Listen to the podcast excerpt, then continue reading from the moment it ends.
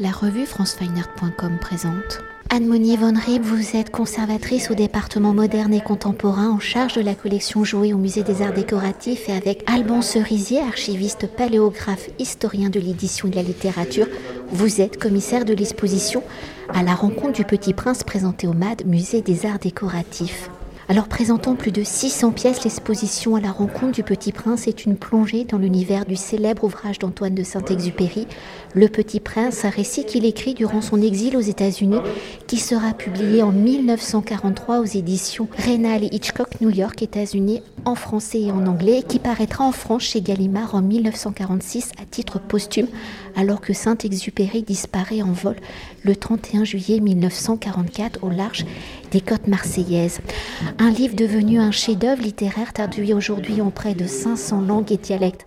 Alors avant d'évoquer le livre Le Petit Prince, peut-on s'attarder sur son auteur, Antoine de Saint-Exupéry, 1900-1944, personnalité aux multiples facettes où il est à la fois écrivain, poète, aviateur, explorateur, journaliste, reporter, inventeur et philosophe, ou son enfance au sein d'une famille aristocrate, l'éducation de sa mère qui favorise le développement de ses enfants vont lui permettre de développer sa créativité, de s'initier à la poésie, à la littérature, de nourrir sa fascination pour les avions où les premiers vols motorisés autonomes sont contemporains à l'enfance de Saint-Exupéry.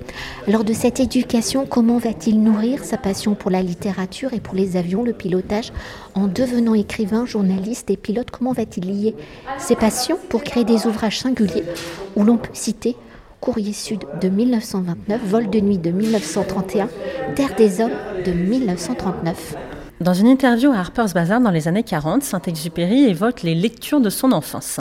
Il évoque des choses euh, assez connues, comme les contes d'Andersen. Il évoque aussi Jules Verne, mais un livre un petit peu moins connu, Les Indes Noires. Et puis surtout, il parle de cette brochure euh, concernant la fabrication du vin qu'il aurait trouvé dans le grenier familial autour de ses 4 ans et qu'il a lu sans rien y comprendre, mais qu'il a trouvé incroyablement fascinante. Donc on avait envie dans l'exposition de montrer ces diverses toutes premières inspirations de l'auteur, euh, celles qu'il a euh, avouées, celles qu'il a reconnues, mais aussi celles qu'on peut peut-être découvrir, et notamment euh, dans les archives de Gallimard, on a découvert des dessins originaux pour l'illustration d'un livre qui s'appelle Les Histoires naturelles de Charles Brognard, et on voit dans, ce dessin un fauve mangé par un serpent boa. Et quand on sait que Les Histoires naturelles de Charles Brognard était un livre très connu, très populaire dans les familles bourgeoises et aristocratiques de l'époque. On est quasiment certain que Saint-Exupéry a pu lire ce livre chez lui et avoir en tête euh, cette image du serpent qui mange le fauve et qui est la première aquarelle qui ouvre Le Petit Prince.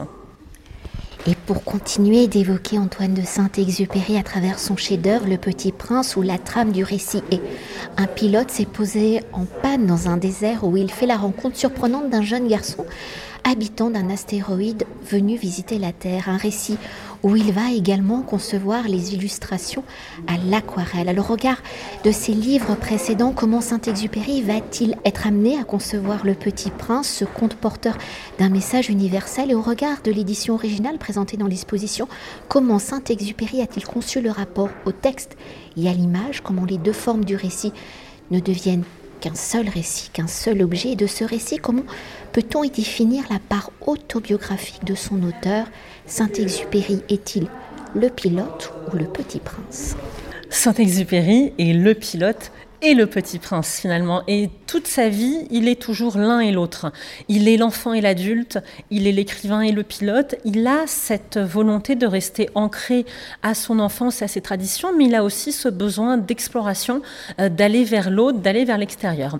Le point de départ du petit prince, c'est cet accident que Saint-Exupéry et son mécanicien ont en 1935 dans le désert euh, de Libye, euh, pendant lequel ils perdent toutes leurs ressources, ils n'ont plus d'eau, ils n'ont plus rien pour réparer l'avion, et leur survie est quasiment miraculeuse. C'est le récit de, des, aventures du pilote du Petit Prince qui cherche une source, qui cherche aussi à réparer euh, son avion.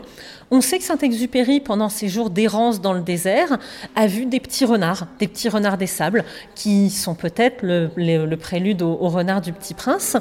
Pour lui, euh, euh, ce dialogue entre les dessins et le texte, c'est primordial.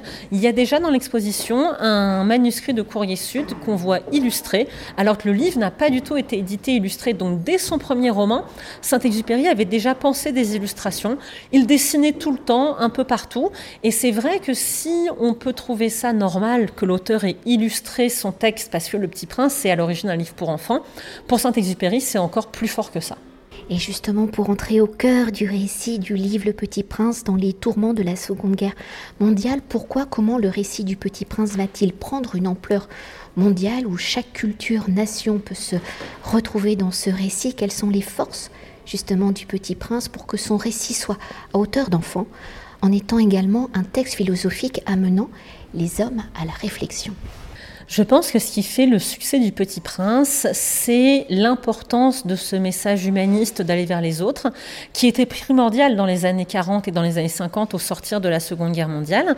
Je pense aussi que le succès du Petit Prince a dépassé le texte et qu'il y a maintenant une sorte de rapport de transmission aussi, de partage autour du personnage, autour du livre, et qu'en fait finalement le succès du Petit Prince, c'est vraiment le succès de ce petit personnage il est à la fois l'enfant, à la fois l'adulte, à la fois le petit prince, à la fois le pilote, tout le monde peut trouver quelque chose euh, auquel s'identifier au sein du petit prince. Donc je pense que c'est ça aussi qui fait l'universalité du personnage et qui explique le nombre incroyable de traductions qu'il y a aujourd'hui. Et justement, l'exposition présentant la première édition du Petit Prince publiée en 1943 aux éditions Rénal Hitchcock, pouvez-vous nous décrire cet objet, en fait, ce sont des feuillets hein, originaux qui sont présentés dans l'exposition au fil des années, des éditions des langues. Comment les éditions vont-elles évoluer? L'exposition présentant 120 éditions étrangères parmi les presque 500 langues et dialectes dans lesquelles le livre a été traduit. Dans l'exposition, on a toute l'histoire éditoriale du Petit Prince, on a le manuscrit de la Morgan Library, euh, des feuillets qui viennent de collections particulières complètement inédits qui complètent le manuscrit. Ensuite, on a des épreuves très intéressantes sur lesquelles on voit que la typographie n'est pas encore la typographie enfantine du Petit Prince, euh, qui montre aussi qu'il n'y a pas de dédicace jusque très tard dans l'élaboration du livre. Et puis ensuite, le livre sort, on peut comparer aussi des toutes petites entre l'édition française éditée à New York et l'édition française éditée à Paris par Gallimard, parce que des petites euh, erreurs se sont glissées dans l'impression. Et ensuite, on a cette euh, incroyable histoire éditoriale du Petit Prince avec euh, les différentes traductions qui, au début, respectent scrupuleusement la couverture du livre, sauf parfois dans les pays de l'Est, de l'autre côté du mur, où on voit des libertés très étonnantes prises avec les aquarelles de Saint-Exupéry. Peut-être n'avait-il pas accès aux aquarelles officielles. Et récemment, depuis que le Petit Prince est tombé dans le domaine public dans un certain nombre de pays, on a aussi à nouveau une vraie créativité dans certains pays Aujourd'hui, il est possible, dans une librairie coréenne, de trouver Le Petit Prince et de trouver une couverture qui n'est pas la couverture de Saint-Exupéry. Pour conclure notre entretien entre la personnalité d'Antoine de Saint-Exupéry, le récit du livre Le Petit Prince et l'objet livre, comment avez-vous articulé l'exposition? Le point d'ordre de l'exposition, c'est vraiment le manuscrit et ce voyage à travers le processus créatif de Saint-Exupéry.